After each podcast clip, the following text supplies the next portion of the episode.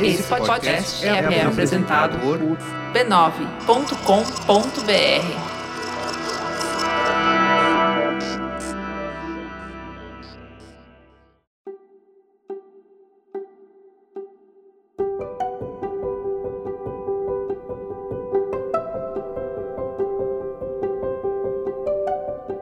Eu lhe dou as boas-vindas ao Autoconsciente. Este é um podcast que entende você, para você se entender melhor. Eu sou Regina Gianetti, instrutora, praticante de mindfulness e, em essência, alguém como você, apenas um ser humano em busca de felicidade e paz interior. Eu faço esse podcast para compartilhar reflexões e ações para uma vida com mais autoconsciência, uma vida para aquilo que é essencial. A minha intenção é que ao terminar um episódio, você se sinta melhor do que quando ele começou. Olha, eu deixo aqui registrados alguns episódios do autoconsciente que têm muito a ver com esse tema. Eles estão citados na descrição do episódio, então você não precisa anotar. Alguns são antigos. Você que é ouvinte de carteirinha talvez nem se lembre mais deles. Temos o episódio 2, que fala sobre as armadilhas da multitarefa, aquele nosso hábito de fazer várias coisas ao mesmo tempo. O episódio 3, para onde está indo o seu tempo, sobre atividades que consomem o nosso tempo e a gente nem percebe. E o 8, muita coisa para fazer, que trata de organização pessoal. Fica a dica também para você que escuta o autoconsciente pela primeira vez. E mais esta: escutar o episódio 0 em que eu apresento o projeto do podcast. O autoconsciente é serial. Os episódios têm uma sequência em que os temas vão se aprofundando. Eu te convido também a me acompanhar no Instagram, onde eu interajo com os ouvintes e posto referências dos episódios, para você ir ainda mais fundo. Me encontre como regina.gianete ou você mais centrado. E se gostar do que vai ouvir aqui, compartilhe com os amigos nas suas redes sociais e grupos de mensagens. Vamos espalhar boas vibrações por aí.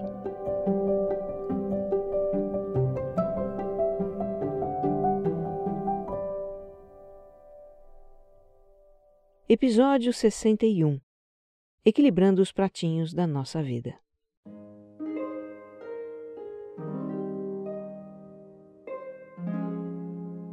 Como é que está sendo para você conciliar home e office e todo o resto? Trabalhar, dar atenção aos filhos, ter comida na geladeira e roupa limpa na gaveta, se dar autocuidado, limpar a casa, tudo isso no mesmo lugar, o lar docilar. Bom, eu imagino que pode estar sendo meio corrido. Quando a gente tem várias atividades para realizar, uma metáfora sempre lembrada é a de equilibrar os pratinhos, né? Tipo o artista de circo que corre de um lado para o outro para manter os pratinhos girando na ponta de varetas. Mas apesar de ser uma boa metáfora, que afinal chamou a sua atenção para ouvir este episódio, não é justa essa comparação com o artista de circo. Nem justa, nem realista. O artista de circo treina centenas de horas para não deixar os pratinhos caírem. Ele sabe quanto tempo cada pratinho gira antes de cair. Ele controla esse tempo e memoriza a sequência em que deve mover as varetas para manter os pratinhos girando. É tudo muito previsível e ensaiado, e por isso é que dá certo. Já no nosso caso, de conciliar as múltiplas atividades que a gente precisa fazer, não tem previsibilidade.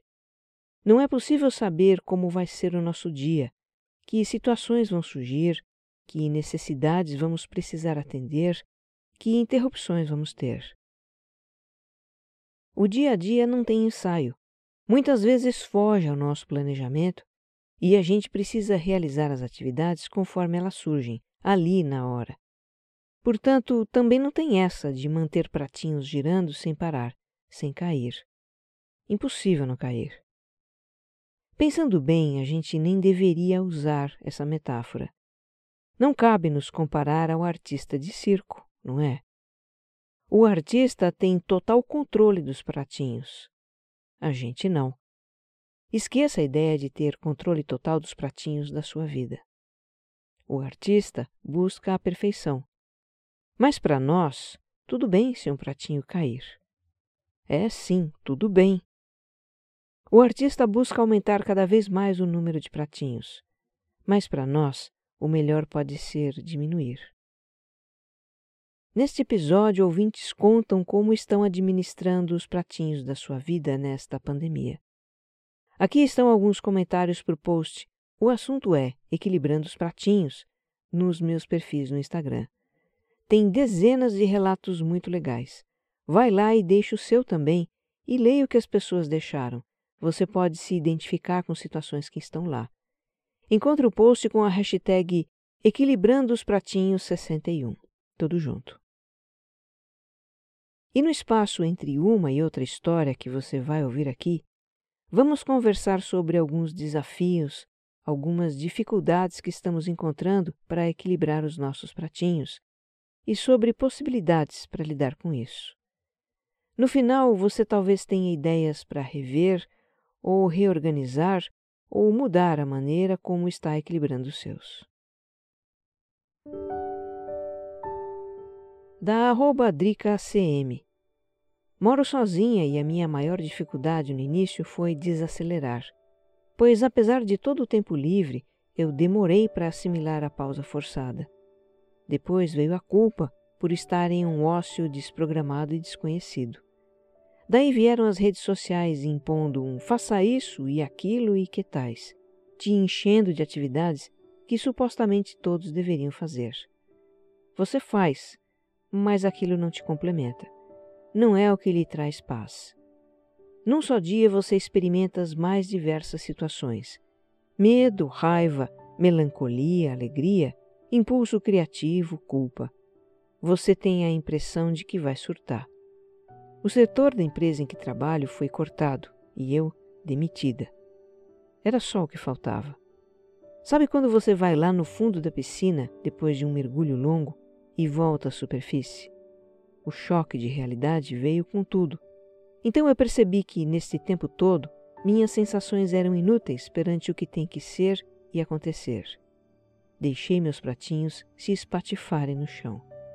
E comecei a entender que o melhor mesmo é deixar fluir e respirar. Trazer a paz e somente a paz para perto de mim, para que cada pratinho que me aparecer eu possa conduzir íntegra e delicadamente.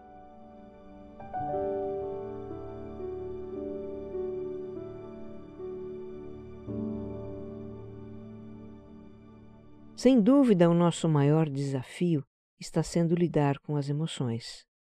Medo, ansiedade, angústia, tristeza, as emoções desequilibram os nossos pratinhos. E aí vem o auto-julgamento, tipo, eu não deveria estar me sentindo assim. Como se todo mundo estivesse tirando a pandemia de letra, só a gente que não. E o que fazer com isso? Eu vou ler aqui um pedacinho de um texto que o Dr. Stephen Hayes escreveu sobre as emoções no contexto que nós estamos vivendo. Talvez você se lembre do Dr. Hayes ele é um professor de psicologia que eu já citei em episódios do Autoconsciente, especialmente o 29. Ele diz o seguinte: No meio dessa pandemia, é importante não deixar as nossas emoções dirigirem o show. Mas isso não significa afastar emoções ruins, e sim nos permitir senti-las, sem ter que agir sobre elas. Não tente forçar sentimentos bons mas apenas ficar com a sua emoção de maneira aberta e compassiva. Acolha-a como se fosse um filho pequeno e ansioso. Seja gentil. Escute o seu corpo. Veja se essa emoção traz informações úteis. Por exemplo, o medo ou a tristeza podem gerar mais conexão com as outras pessoas e levá-lo a ações para proteger a sua segurança, diz o Stephen Hayes. Olha, eu vejo a emoção como uma onda. Se uma grande onda surge diante de você no mar, você não vai tentar parar a onda, não é? Impossível parar uma onda. Também não funciona sair nadando para fugir dela. O que a gente faz no mar é mergulhar na onda. E assim podemos fazer também com a emoção. Quando ela vier, vamos mergulhar nela. Vamos acolher a emoção, apenas tomar consciência dela, sem tentar bloquear nem fugir. Como toda onda, a emoção passa. E passa mais rápido se a gente não ficar brigando com ela, nem nos julgando ou procurando entender os porquês da emoção. Não é um problema nos sentir tristes, ansiosos, impacientes, com raiva, angustiados ou o que quer que seja. Nunca foi e também não será agora, vivendo uma situação inesperada, nova, que não foi descrita em algum manual de instruções. Então, quando surgir uma emoção, sinta o que está presente, respire, se dê um tempo. Vai passar. Da arroba Danimag. Já passei por várias fases. O susto das notícias, o medo do desconhecido, crianças em casa, o que fazer, início das aulas online.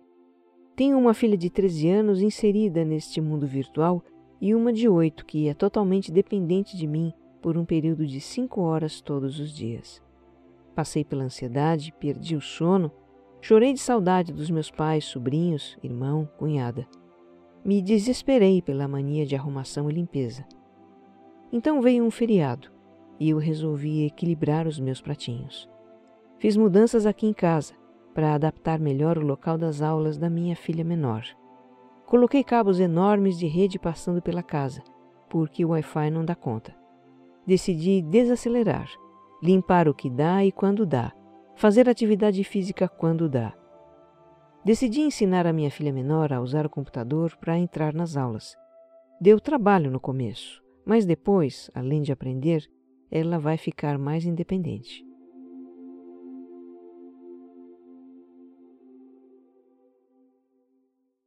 A emoção pode aparentemente vir do nada, não estar relacionada a uma situação, a um problema que acontece no momento.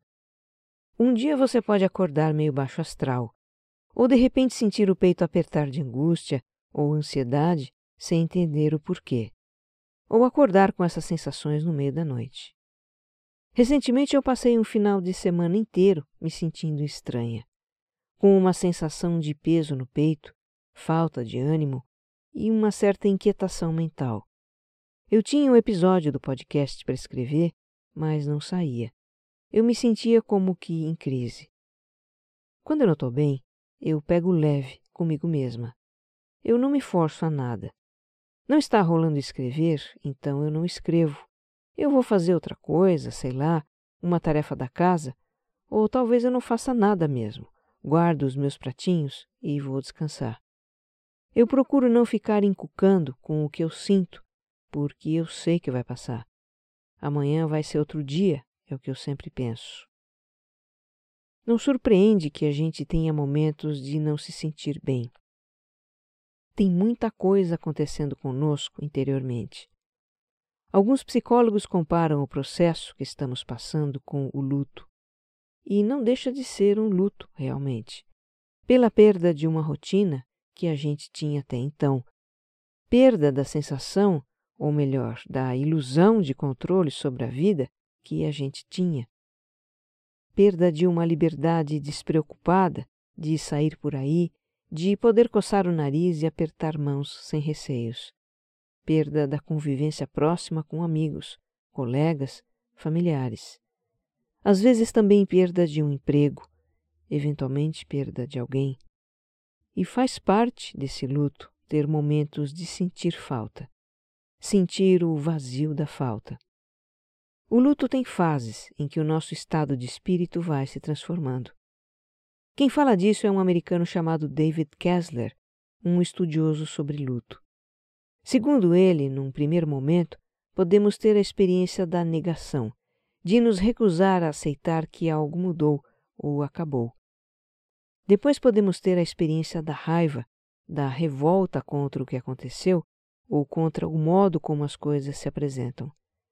Quando cai a ficha de que sim, perdemos algo, temos a experiência da tristeza, do vazio, e só passando por isso é que podemos depois ter a experiência da aceitação. Então, a emoção da tristeza, da melancolia, do vazio, da falta de ânimo ou motivação é parte do processo.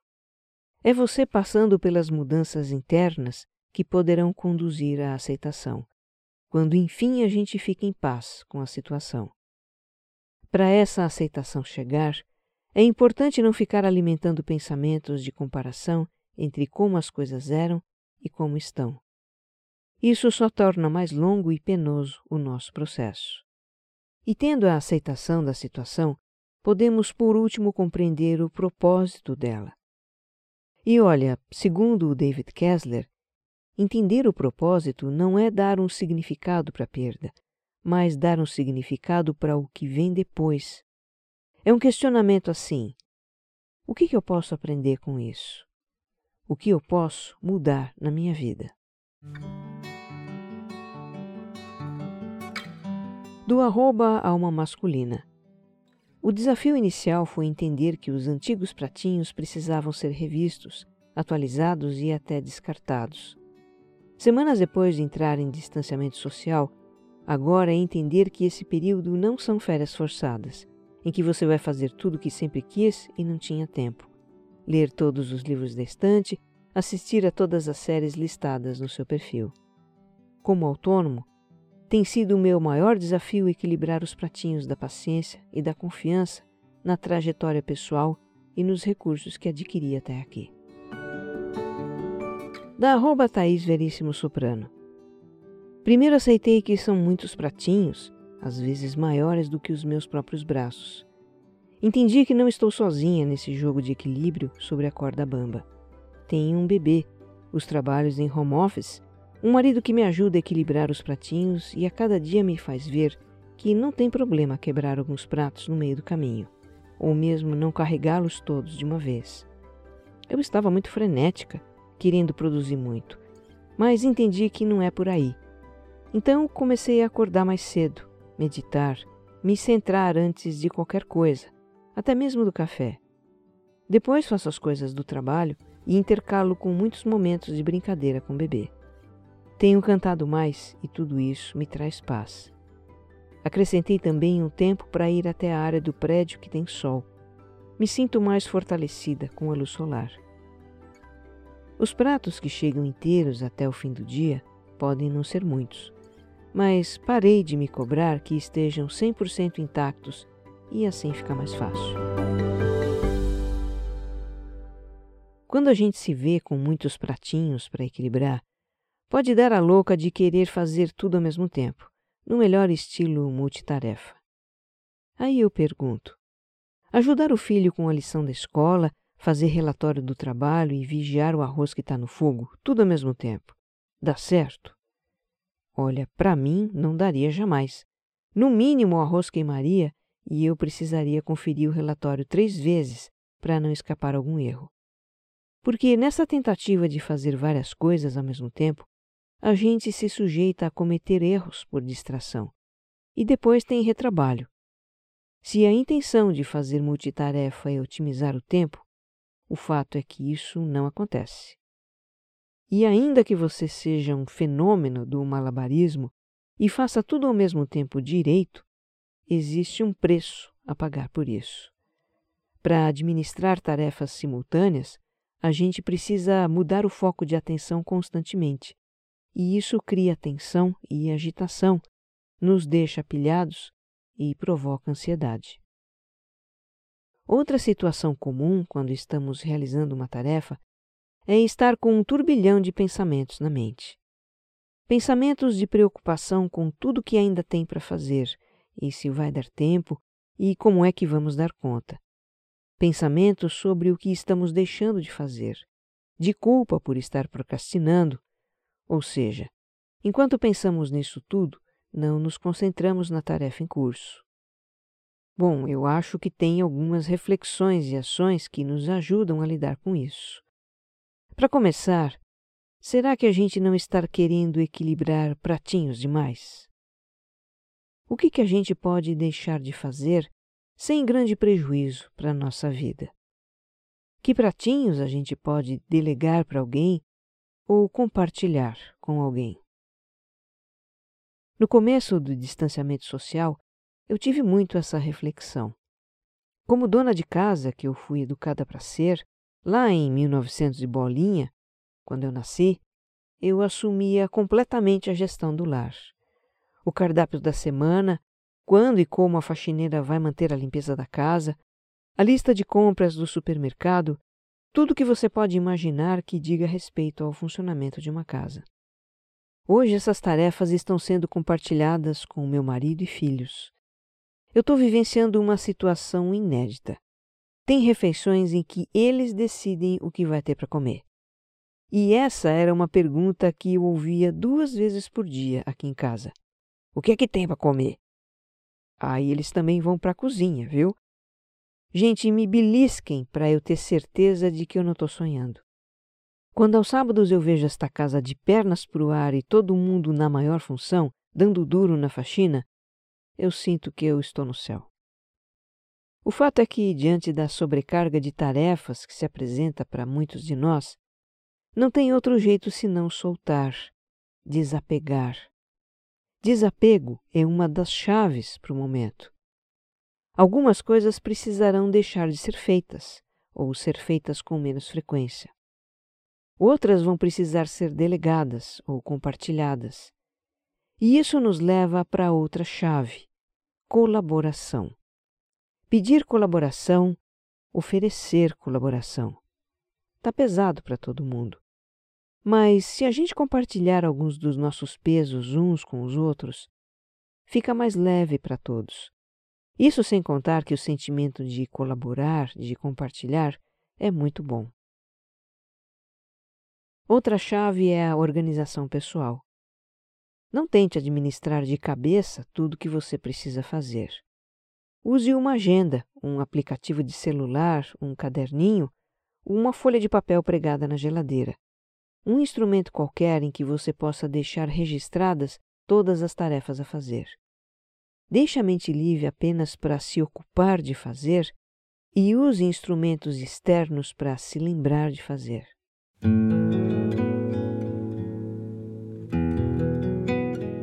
Fernandson. O mais desafiador para mim foi abrir mão de todos os projetos individuais para cuidar da casa e do filho, enquanto a esposa trabalha pesado, mesmo que remotamente. O que eu estou tentando fazer é focar no tempo de qualidade com o meu filho pequeno.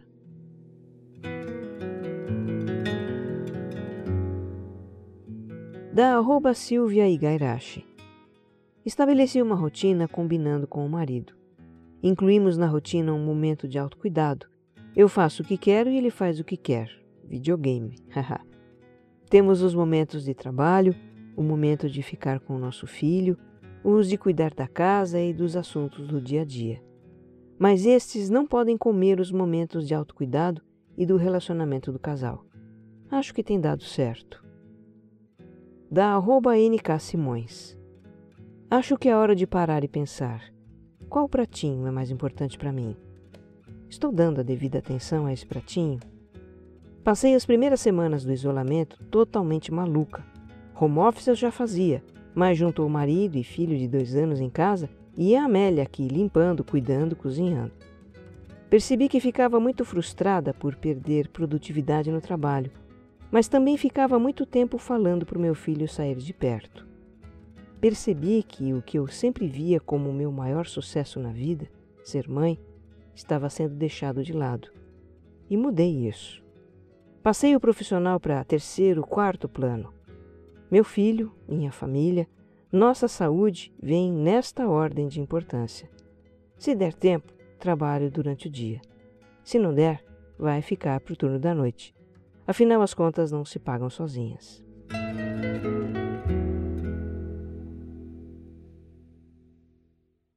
Diante da necessidade de equilibrar os pratinhos da nossa vida, eu vejo uma oportunidade de refletir sobre o que é essencial para nós. Neste momento de nos recolher à nossa casa, e eu me refiro não só à casa moradia, mas também à nossa casa interior, a casa da nossa psique, neste momento, uma constatação que pode nos ocorrer é o quanto vivemos para as coisas externas, as coisas do mundo. O quanto vivemos para acumular itens materiais, alguns deles apenas supérfluos, que vamos usar umas poucas vezes, ou que vão ficar enfeitando as prateleiras agora empoeiradas das nossas casas. O quanto vivemos por um ideal de performance para colecionar likes neste mundo que é uma vitrine global de rostos bonitos, corpos sarados, casais apaixonados, férias perfeitas, pessoas bem-sucedidas. O quanto vivemos para atingir objetivos que não nos preenchem, mas só nos impulsionam em direção ao próximo objetivo e o que vem depois do próximo e assim por diante. O quanto vivemos buscando o que não temos, alheios à abundância do que temos. Pois é. Neste momento de fazer a vida caber entre as quatro paredes da nossa casa, temos um bom motivo para refletir sobre o que é essencial para nós. E por falar em casa, mas agora a casa simbólica, que representa o nosso interior, eu compartilho com você uma parábola que eu conheço, que fala de casa e que fala do que é essencial.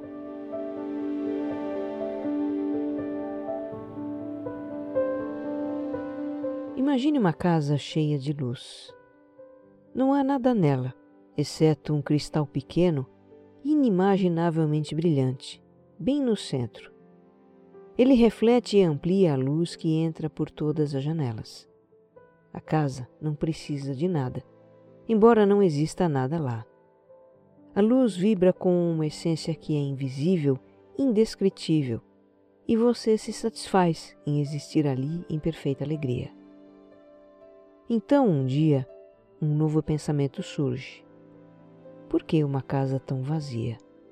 É tão calmo e confortável nela que deveria haver algum lugar para você se sentar.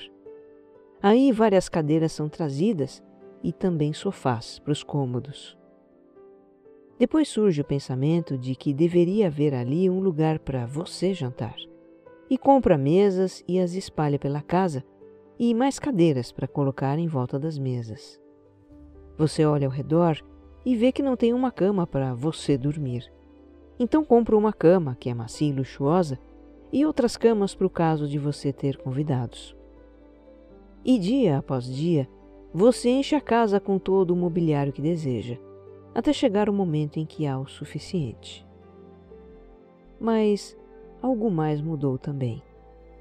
Você olha por toda a casa e percebe que aquela luz que irradiava por toda parte aquela luz foi obscurecida. Você busca lâmpadas para adicionar mais luz, mas não importa quantas lâmpadas você compre, elas não têm o mesmo brilho que antes havia. Você então se senta na sua cadeira favorita, aquela no centro da casa, e aí se lembra do cristal. Foi quase esquecido na pressa de encher a casa com tudo que você precisava para se sentir confortável. Você olha para o cristal e pode ver um brilho fraco que uma vez conheceu, a luz que uma vez encheu seus dias. Então um novo pensamento entra na sua mente. Encontrar aquele você que era tão importante, aquele para o qual comprou tantos móveis e decorações. Onde está aquele ser que exigia tanto? Mas, por mais que procure, você não encontra aquele você que era tão importante há pouco tempo. Bem, talvez haja móveis demais para encontrar o você. Uma a uma as cadeiras são removidas, depois os sofás, as mesas, as camas, as lâmpadas. Finalmente, você olha ao redor e percebe algo adorável. A luz voltou. E você está exatamente onde tudo começou. Toda a mobília que bloqueava a luz do cristal se foi e a casa inteira vibra com vida.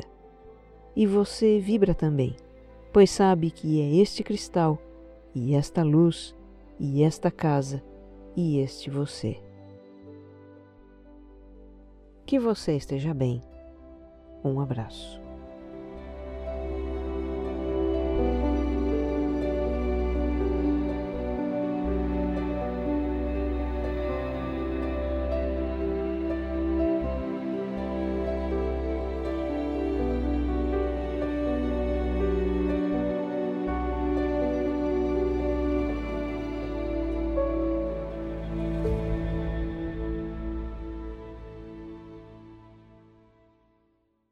Autoconsciente é um podcast da Rede B9. Roteiro e apresentação de Regina Gianetti. Edição de som, Jéssica Correia. Capas e publicação, AG Barros.